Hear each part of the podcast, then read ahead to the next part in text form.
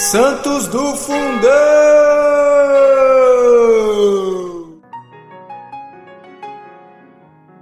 Santo Acácio, bispo da Antioquia, da Pisídia, foi levado à presença de Marciano, cônsul inimigo da fé cristã, que do imperador Décio havia recebido o título de prefeito, destinado exclusivamente a descobrir, capturar e interrogar os adeptos da religião católica, principiou dirigindo-se ao santo bispo.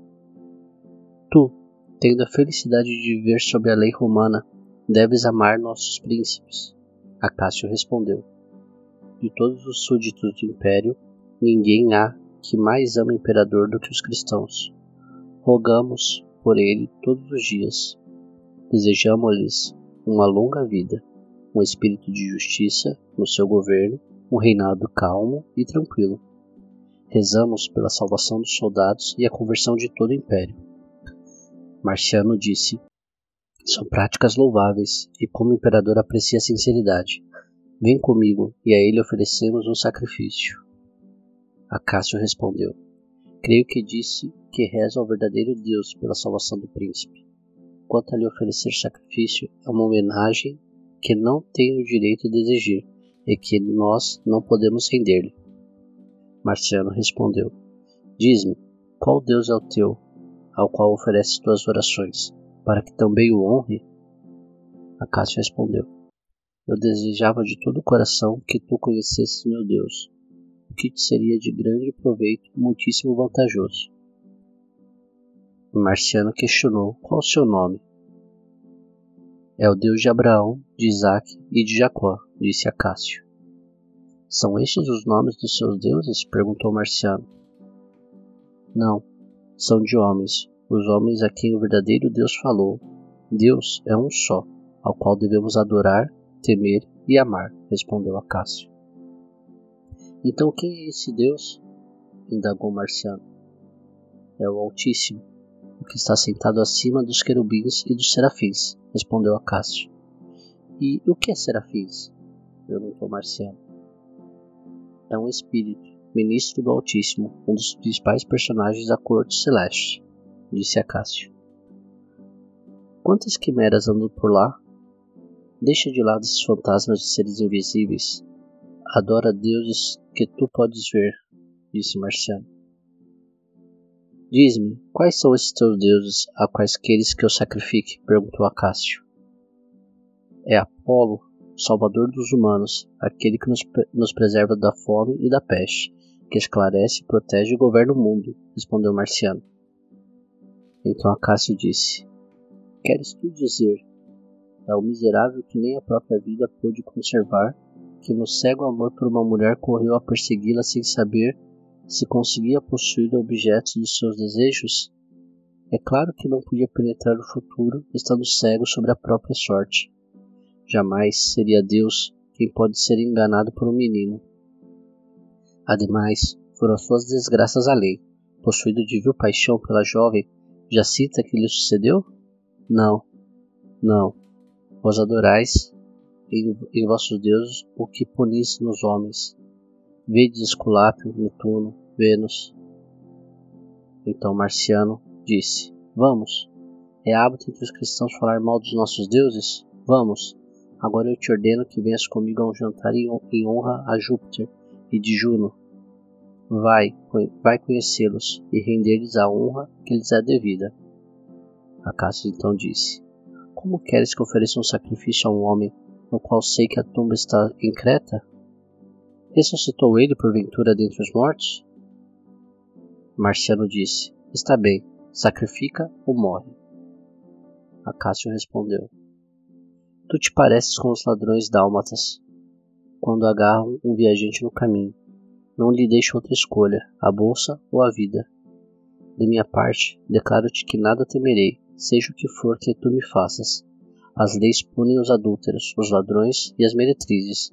Se eu for culpado de um desses crimes, serei o primeiro a me condenar. Mas se todo meu crime é adorar o verdadeiro Deus, e se é por isso que me levaram à morte, não falemos em lei, e sim de injustiça.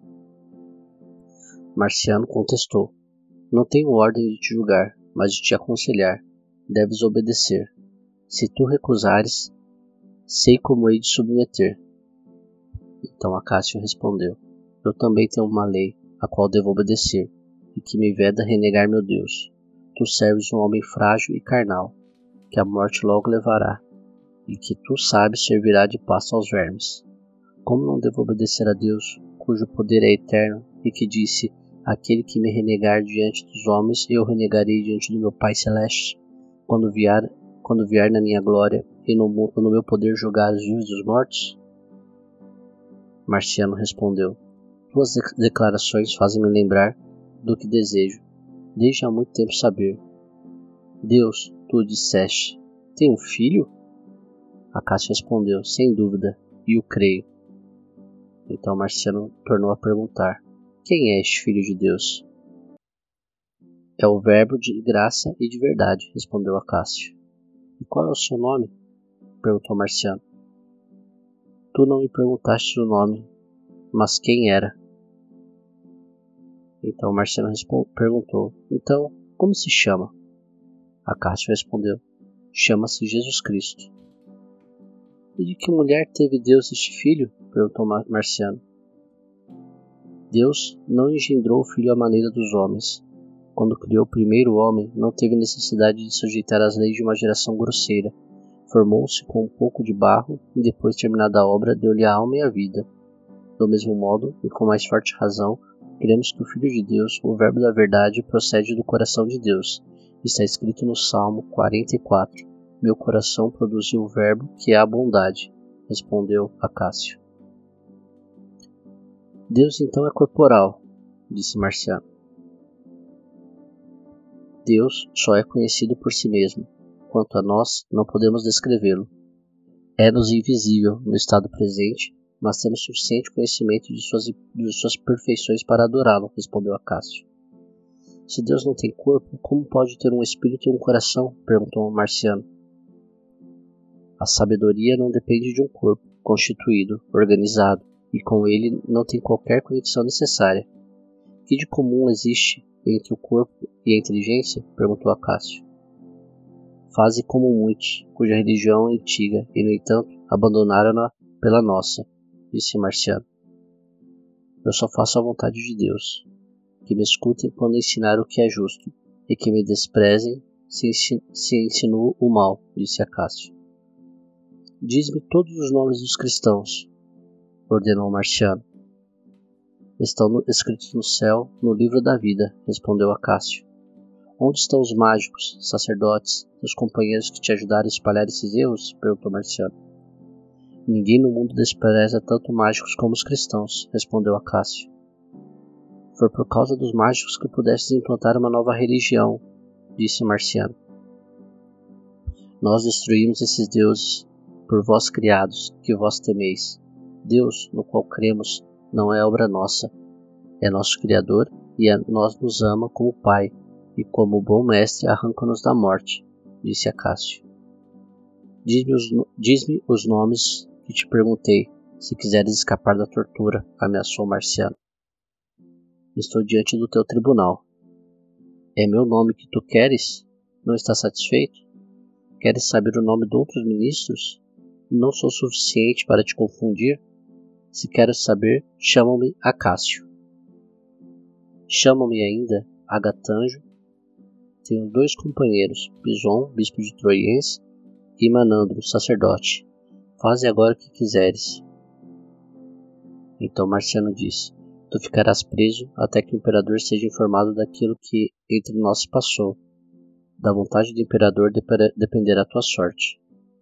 Marciano recebeu a ordem de dar liberdade ao santo bispo de deixá-lo professar a religião.